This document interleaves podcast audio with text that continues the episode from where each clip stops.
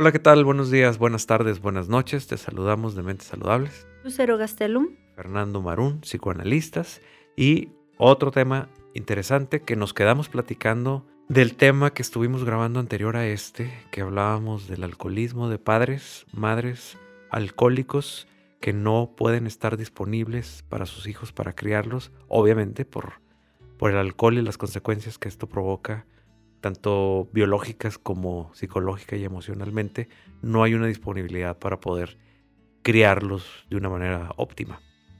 Pero ahora nos, nos quedó la duda, bueno, nos quedaron muchas dudas, pero nos quisimos enfocar ahora qué pasa con los hijos de padres alcohólicos, ya sea uno, el otro o los dos, porque a veces también hay estas historias donde son los dos alcohólicos. Entonces, nosotros a través de nuestra experiencia clínica escuchamos mucho personas que dicen y expresan todo lo que piensan, todo lo que sienten, todo lo que vivieron durante su infancia teniendo padres alcohólicos y a través de nuestra experiencia, repito, hemos visto y comprobado que dicen muchas cosas similares, si no es que muchas de ellas lo mismo. Y actúan cosas similares, ¿no? Además de cómo lo dicen, dicen el sufrimiento, también son conductas que estos hijos van teniendo, ¿no? Claro, y entonces a través de la clínica nosotros nos hemos dado cuenta de esto en mi experiencia y en tu experiencia, Lucero, y coincidimos precisamente en lo mismo, ¿no? Que tenemos ya más de 20 años en experiencia. Y entonces, estas personas son las que hablan y dicen principalmente un vacío. Un vacío porque mi papá, yo le quería, lo esperaba que llegara y no llegó. Me quedé dormida, me quedé dormido de niño esperándolo. Llegó y no llegó. O sea, llegó pero ni me peló ni me vio. Llegó y se acostó en el sillón y se quedó ahí dormido, ¿no? Así es. Entonces, es esa ausencia donde cuando hablamos de ausencia no es nada más que no esté físicamente. Hay gente que está físicamente aquí, pero psicológica y emocionalmente, mentalmente no está aquí.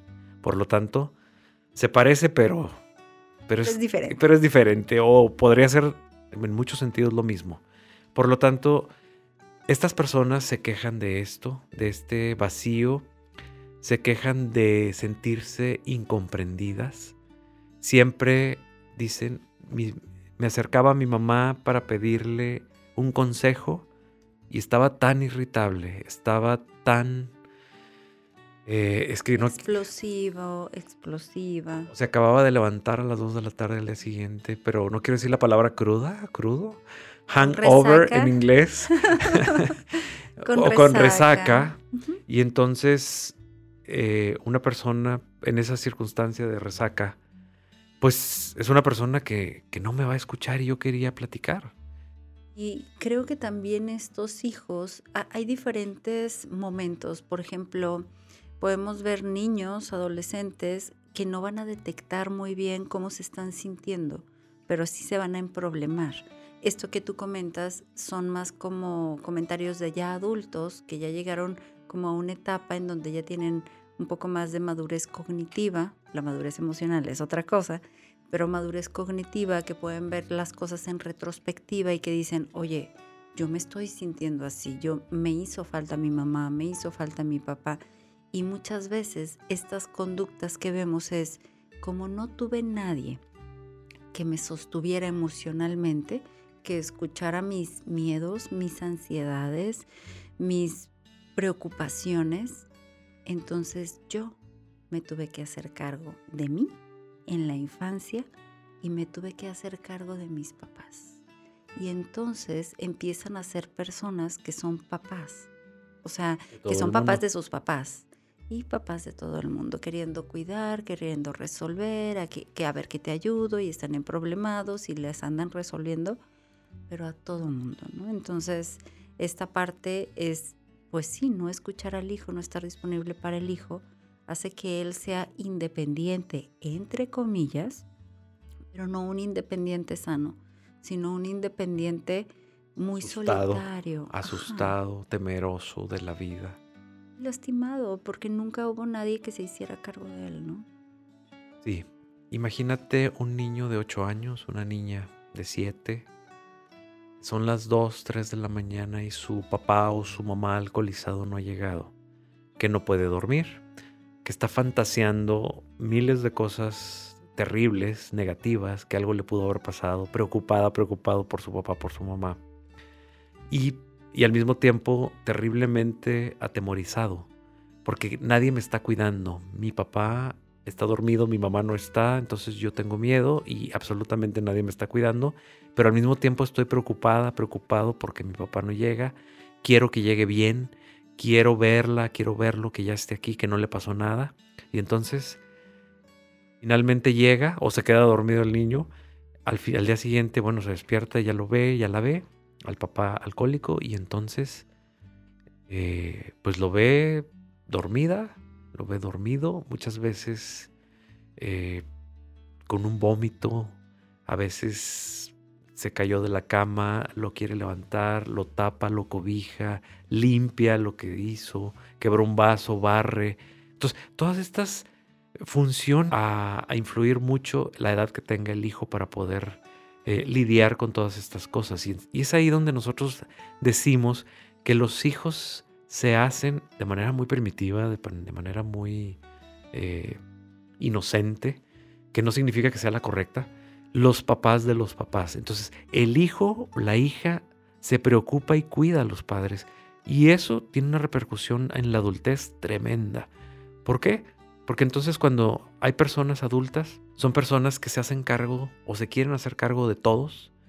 Quizás llegan a un trabajo y se Menos de sí mismos, ¿no? exacto menos de sí mismos. Entonces eh, llegan a un trabajo y, se, quieren hacer cargo de todo y se tienen que quedar hasta tarde para terminar el trabajo. Es gente muy estresada, es gente que quiere resolverle la vida a todos, termina resolviéndole la vida a todos, terminan todos colgados de, de esa persona. Esta persona no tiene una vida, no tiene un descanso, no tiene quien la mire, ni tampoco tiene quien la entienda y la comprenda. Eso es un desgaste tremendo, psicológicamente hablando, que es lo que nosotros podemos ver en un adulto con esta historia. Otra de las consecuencias que hay cuando te escuchaba de, estos niños de 8, de 7 años, imagínate que este niño de 7, 8 años ese día tuvo una conducta inadecuada en el colegio y le mandaron una advertencia en el colegio. Esta, este mensaje de advertencia es muy probable que este niño ni siquiera sepa por qué hizo lo que hizo. Ese mal comportamiento que tuvo probablemente es consecuencia del alcoholismo de los padres. Pero la parte más gruesa viene en donde está en la madrugada y él se empieza a sentir culpable porque me porté mal, no regresa mi papá. Y que si ya no me quiere, y que si me abandona, y que si entonces, y esta parte en los niños es muy delicada porque los niños no te lo van a decir, ellos no se dan cuenta tal cual. Nada más nos dicen, tuve una pesadilla muy fea, soñé que a lo mejor no venías o que te comía un monstruo o que no sé qué.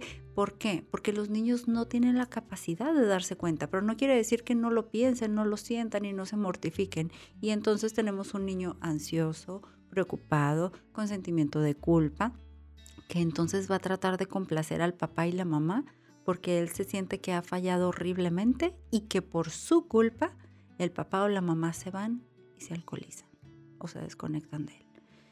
Y esto a la larga trae problemas psicológicos, psiquiátricos muy graves en los niños.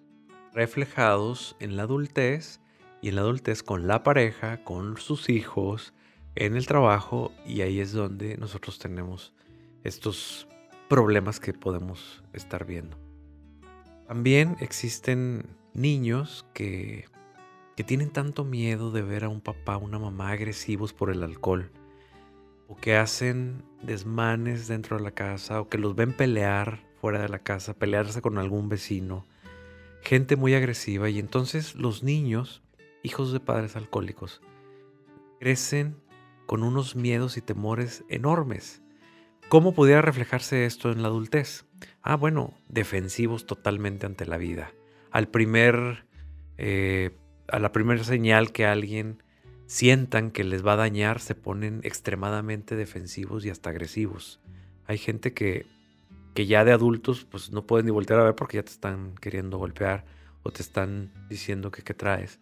Y pudiera ser también el origen de un mundo en la infancia en el cual se percibió totalmente agresivo, la interpretación del niño fue malísima y por lo tanto se tiene que defender de todas estas fantasías, pero también de todas estas realidades en donde los padres fueron agresivos y él los vio, esta niña los vio y por lo tanto son eh, tienen sus propias consecuencias en las cuales se van a ver reflejadas en la adultez o en la pareja donde la agresión se hace presente de todas formas. Al mínimo conflicto, al mínimo, eh, vamos a llamarle rechazo, escalan el pleito, escalan la discusión a grados agresivos que tienen un origen o que pudieran llegar a tener un origen de esto. De muchas maneras, eh, esta impulsividad, esta explosión, esta irritabilidad que pueden tener, no, no puede ser a veces por las mismas personas no puede ser dimensionada. O sea, no hay una conciencia de enfermedad. Es como, es lo normal. Pues es que me provoca, ¿por qué no le voy a pegar? Y es como, eh, pues porque no se le pega a las personas, ¿no? O sea, hay que ir controlando los impulsos, pero esas personas tienden mucho a normalizarlo, ¿no? A decir, pues ¿por qué no lo puedo hacer? Siempre lo he visto, siempre ha funcionado así mi vida, ¿no? y entonces es cuando se empiezan a meter en problemas. Los otros aspectos que también se ven son como aspectos depresivos, ¿no? También vemos mucha gente que ha tenido papás, mamás alcohólicas y que están en este proceso de depresión, que tú lo empezabas a decir al principio, un sentimiento de vacío. Y ese vacío y esa depresión muchas veces se puede medicar, pero si no se trabaja emocionalmente, esta persona va a vivir deprimida, porque no nada más es una cuestión química, es una cuestión emocional, algo que no se ha sanado, algo que realmente no ha tenido y que no ha sentido como esta, este apapacho emocional, como esta mirada emocional de alguien que lo cuide, que lo proteja, que le importe. Entonces se ha sentido como no importante, a nadie le interesa, ¿no? Y hay gente que ha llegado a, pues, a tomar decisiones muy tristes, muy lamentables por estar en procesos depresivos como consecuencia de un familiar alcohólico, ¿no? Claro, y también hay personas que se identificaron precisamente con el alcoholismo del padre y de la madre. ¿Y ahora? Y ahora entonces, pues yo también agarro la jarra y vamos a ser como papá o vamos a ser como mamá y vamos a ser alegres dentro del, del estado alcohólico y depresivos eh, dentro de cuando el alcohol está fuera del cuerpo, ¿no? Y depresivo y alcohólicos y también de una otra manera crían a sus hijos como ellos son criados, ¿no? Van a ir teniendo las marcas que ellos tuvieron. El ejemplo de, del padre alcohólico o la madre alcohólica, pero muy alegres, los hijos también dicen, bueno, es que esta es la diversión y la diversión tiene que incluir el alcohol. Y entonces vemos familias enteras donde toman y todo es alegría y todo es chiste y se la pasan aparentemente muy bien, siempre y cuando estén alcoholizados. Cuando no están alcoholizados, entonces el ambiente familiar cambia y aparte esto puede ser transmitido y enseñado a través de las generaciones. Hay familias que toman mucho, hay familias que son de alcohólicos y que pues lo agarran por el lado alegre y creen que eso justifica. todo lo demás, pero cuando no hay alcohol, entonces hay aburrimiento, entonces hay depresión, entonces hay problemas, entonces hay otras cosas que no pueden resolver y que entonces buscan de manera consciente o inconsciente estar en un estado alcoholizado porque esa es la manera en que aprendieron a vivir. Y sirve que de pasadita evitan y huyen de la realidad porque a veces la realidad se les parece demasiado difícil, demasiado exigente y no tienen estos elementos para poder dar cara o enfrentar una realidad que requiere de una conciencia total y, una responsabilidad muy grande que muchas veces sienten que no tienen o simplemente no la tienen. Otra de las consecuencias que, que puede haber en los niños es un sentimiento de vergüenza y este sentimiento de vergüenza sería como los papás de alguna manera le han dicho, y no le digas a nadie que tomamos, ¿eh? Y no le digas a tus abuelitos que na, na, na. O si invitas amigos, ni les digas que tomamos, para que el niño guarde ese secreto, que también eso es muy malo hacer con, de padres a hijos, de pedirles que nos guarden secretos, porque entonces se va creando como una parte de complicidad, de tengo que guardar este secreto de mi mamá, de mi papá, y eso es una carga emocional que los niños no deberían de tener. Pero, bueno, regresando a la culpa o a la, parte de la vergüenza, por guardar estos secretos y por no que no salga a la luz, creo que los niños pueden llegar a sentir como que no son adecuados, que no son correctos, que su familia algo malo le pasa y entonces no se puede mostrar al mundo, no se puede mostrar a los amigos y esa parte espontánea que puedan llegar a tener se empieza a apagar porque la espontánea, la espontaneidad de una otra manera nos permite ser uno mismo. Y entonces en estos niños dejan de ser sí mismos y empiezan a ser ese modelo que los papás quieren que sean frente a los demás para que no se devele este secreto y digan, es que entonces nosotros tomamos o somos alcohólicos o nos vamos de jarra o llegamos con resaca o voy y dejo al niño o a la niña al colegio estando pues yo crudo o cruda, ¿no? Bien, ahorita que decías eso de la vergüenza, es qué vergüenza invitar a mis amiguitos porque van a ver a mi mamá o van a ver a mi papá alcoholizado haciendo desfigures en mi propia casa y entonces me da mucha vergüenza. Yo quisiera tener la compañía de mis amigos, pero no puedo y entonces me tengo que quedar solo, me tengo que quedar sola. O quiero ir a casa de mis amigos, pero mis papás no pueden manejar por estar alcoholizados, no me pueden dar permiso porque aquí los tengo a uno o a otro, a los dos. O también qué vergüenza que me lleven y que de manera alcoholizada se interactúen con los papás de mis amigos. Y entonces vienen todas estas inseguridades de se van a burlar de mí en la escuela, me van a juzgar, me van a señalar, me van a decir algo. Y entonces el niño, la niña, pues qué vergüenza que esto esté sucediendo, prefiero no salir.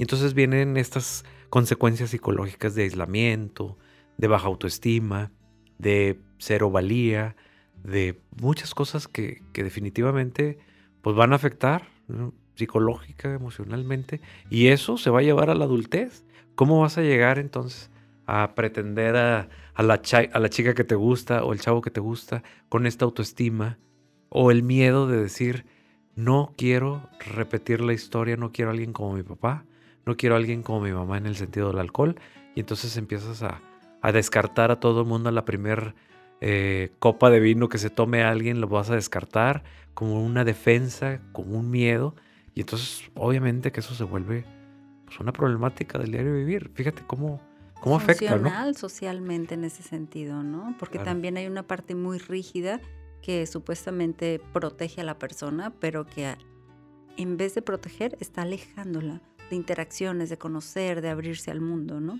Claro, cuando crezca y tenga yo mis hijos al primer, un hijo adolescente a la primera cerveza que se tome, le voy a... La rehabilitación. A la rehabilitación o le voy a poner una regañada de que no se merece y que por mis miedos voy a sobrepasar todo, todo límite para poder castigar, para poder limitar, para poder regañar.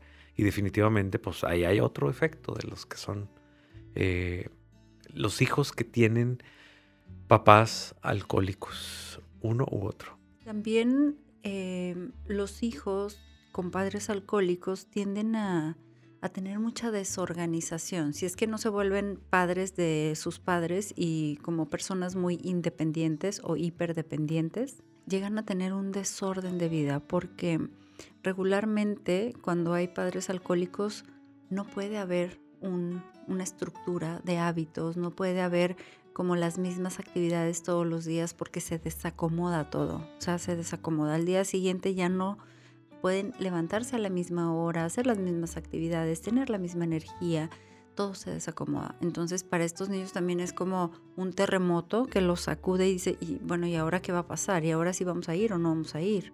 No hay una estructura, todo está desestructurado, ¿no? Y definitivamente vivir en un caos. Es muy lamentable. Así es. Bueno, pues vamos a dejarle aquí. Todas las personas que quieran en Monterrey, su área metropolitana, alguna consulta presencial o en el resto del país o el mundo a través de línea, eh, ¿Dónde nos pueden localizar?